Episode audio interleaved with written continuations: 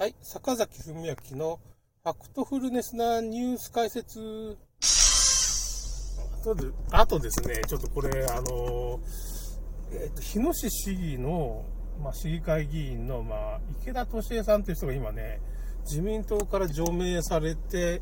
まあ、これワクチンに反対してるからだと思うんですけど、まあ、しかも、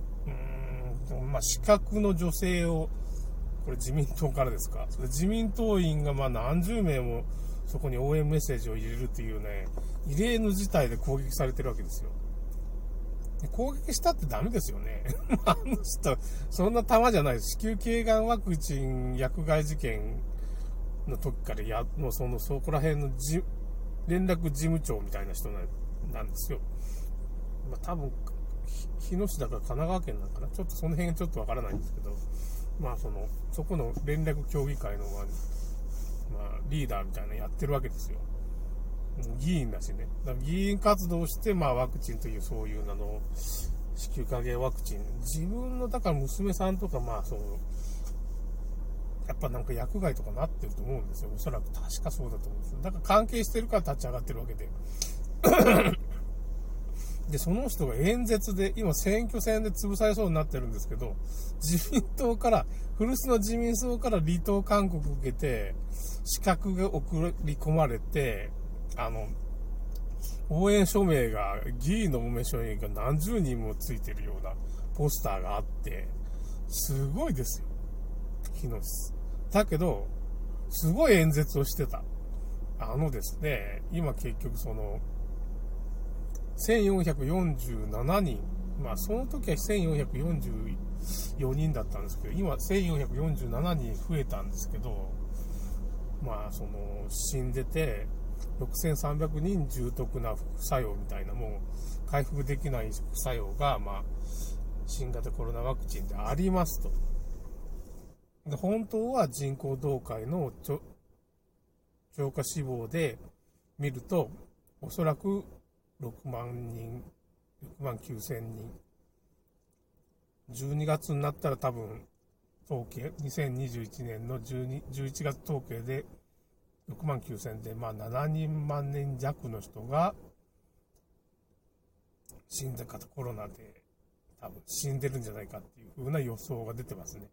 超過死亡率っていうのがあって、確かにね、日本人はね、年間140万人ぐらい、130から140万人ぐらい亡くなるんですよ。だけど、なんていうのかな。それはまあ、その、だいたいデータとしてそれぐらいなくなるんですけど、それがほとんど増えたり減ったりって増減はあんまないんですよ。だけど2020年のコロナの年は9000人、その死者数が減ったんですよ。寿命が伸びてるんですよ、高齢者のコロナでね。どういうことですか？だから2020年は、まあ、感染症の専門家、あのー、インパキューバンク元社長の、まあ、人がいるんですけどね。藤井さんだったかな？正則さんだったかな？まあそういう、もう本当、そういう感染症の、まあ、いうか、まあ、がん治療の免疫の会社立ち上げたりね、ベンベンチャーキャピタリストみたいなのやってたりね、そういう起業家でもあるような人なんですけど、まあその人が、まあ2020年の6月の、まあ、インパキューバンク、今ちょっと社長退任してるんですけどね、なんか迷惑がかかるからって離れたの。僕はあんまりこの人の日記好きだからよく読んでたんですけどね、本当の感染症の本当のことを言ってくれるから、テレビの人とは全く真逆のこと言ってますよ。ちゃんと本当に学んでるっていうかね。それでまあ、その、その人の話は6月の時点、2020年の6月の時点で、何も起こってないと。感染症とかパンデミックは何も起こってないって言ってるわけですよ。はっきりと。この人、プロ中のプロなんですよ。だってリンパ球でそういうね、ガンまで治そうっていうような人だから、感染症とかその免疫にはもうすごい強い人なんです。もう学歴もすごい。海外にも留学みたいしてるしてるし、みたいな。読み上げたらすごいです。まあ、それ、その人が言ってるんだから、ほぼ間違いないと。それ以外の人も、この前だ、なんかね、ナチュラルキラー細胞を発見した、まあなんか、ちょっとどっかの教授みたいな人？順天堂大学かなんかのなんかその、順天堂病院でだからなんかその人の、奥野さんだったかな？ちょっと名前がパッと出てこないんですけどね、そういう人がまあ YouTube で言ってましたけど、コロナなんかないと。笑えば治る。いや、すごい。いや、免疫があ免疫があるから大丈夫自然免疫を鍛えようと。逆にかかろうっていうふうなこと言ってましたね。厚労省の、元厚労省の人は、ひょっとしたらインフルエンザワクチン打つからインフルエンザになるかもしれんな、みたいなことも言ってました。これも、暴露するなよ、みたいな。やめた途端に暴露しまくるからね。もう誰、誰だって言うと、あの人も殺されるから、あんまり。YouTube で喋りすぎてるからね。殺されたら悪いから、ちょっと言わないです。言わないです。もうこれ以上僕、僕の口から言います。宮沢教授も、猫のエイズウイルスね、もうみんな知っ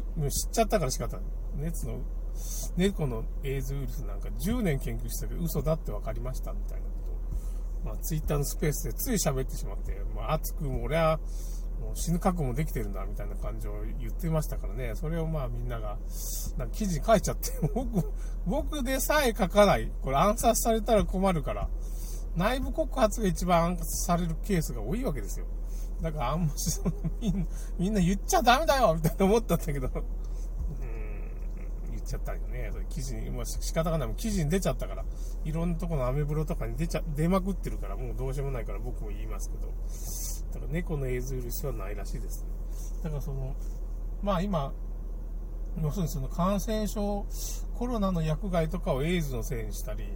エイズってそんなものそういうのがないんじゃないか。免疫が低下することをエイズって状態で言ってるんですけどうん、エイズウイルスっていうのはないんじゃないかは、僕どっちかっていうとね、なんだけど、ひょっとしてあったとしても、まあ、対策は同じっていうことでね、ビタミン、ミネラル補給して、まあ、グルタチオンみたいなの補給して、まあ、その、肝臓の解毒機能を高めようと。まあ、それはニンニク食べるのもいいし、生姜食べるのもいいし、まあ、そういう抗酸化物質ね、とか、まあ、クエン酸とかね、飲んどけば、まあ、治ると。人間ね。大体昔から体にいいもの、キノコ食べるのもいいし、あのー、陽明酒飲むのもいいし、漢方薬でもいいし、まあ、昔からいいものっていうのは本当に、漬物がなんでいいかって言ったら、食物繊維の中にケイ素っていうのが入ってて、そのケイ素とかまあ塩とかビタミン、ミネラルがあると、人間の体の中で原子変換っていうのが起きて、中村クリニックの人が言ってましたけどね、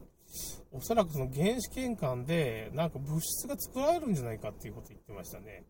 これどういうことかって言って、まあちょっととんでもない話に聞こえるかもしれないけど、水しか飲まないのに生きてる人とか、まあいるじゃないですか。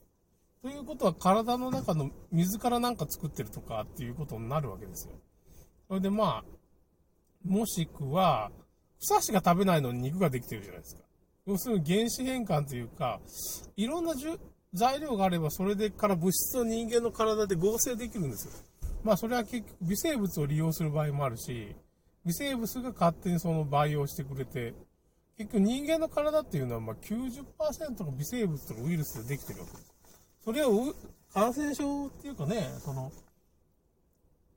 ウイルスをあれしようとかね、っていうのはおかしな話なんですよ。その、アルコール消毒したら逆にその生物層が、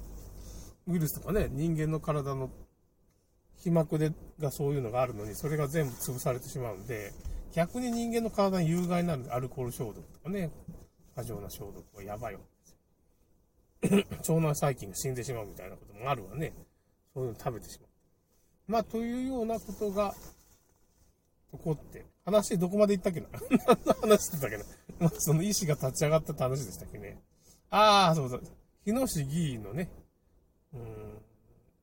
うん、吉江さんですね。池田吉江さんは僕も、子宮頸がんの頃から僕エッセイ書いたりしてね、その、子宮頸がんの患者を治す方法を探すっていうのもエッセイのテーマで、最初にそういう子宮頸がんの治療法で B スポット療法っていうのがありますよっていう話が第1話なんです。第3話がそのパスツールの言ってることは全部嘘ですよっていう、今のワクチンビジネスは。全部嘘ですっていうのが第3話。第2話は多分炎症の話で、東大病院かなんかの、まあ、ある、すごい、高名な医者が、まあ、引退後に書いたんですけど、やっぱし、製薬会社っていうのは病気を作り出してるとかいうふうなことも書いてあります。